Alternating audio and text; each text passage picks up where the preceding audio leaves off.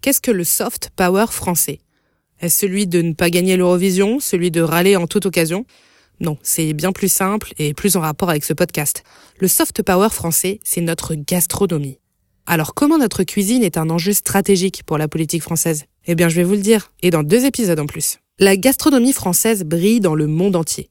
Quand quelque chose marche, les personnalités politiques se disent qu'il y a toujours de quoi en tirer parti et de récupérer quelques faisceaux de lumière pour rayonner à leur tour à l'international. Dans un rapport de 2021, la Commission des affaires économiques de l'Assemblée nationale note que la gastronomie concentre les enjeux économiques, culturels, politiques, diplomatiques et de santé publique. La cuisine française est perçue comme prestigieuse depuis la Renaissance.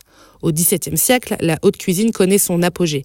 C'est là qu'intervient un modeste écuyer dijonnais, François-Pierre Lavarenne. Il est le précurseur de la littérature gastronomique française.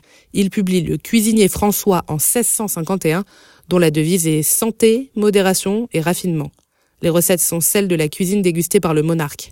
Le cérémonial des repas de Louis XIV est public.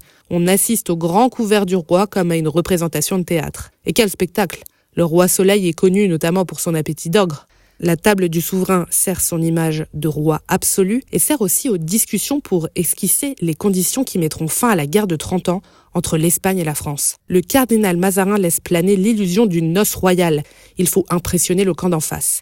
Louis XIV sort la vaisselle en or. On le sait grâce à Chose à savoir gastronomie, l'or n'a pas de goût, mais a du poids dans la dégustation et dans ce cas précis, dans les négociations. Mazarin signe le traité des Pyrénées en 1659, un tournant dans l'histoire de l'Europe. La gastronomie et l'art de manger à la française va devenir un levier dans la vie politique française, mais ça, je vous le raconterai dans le prochain épisode.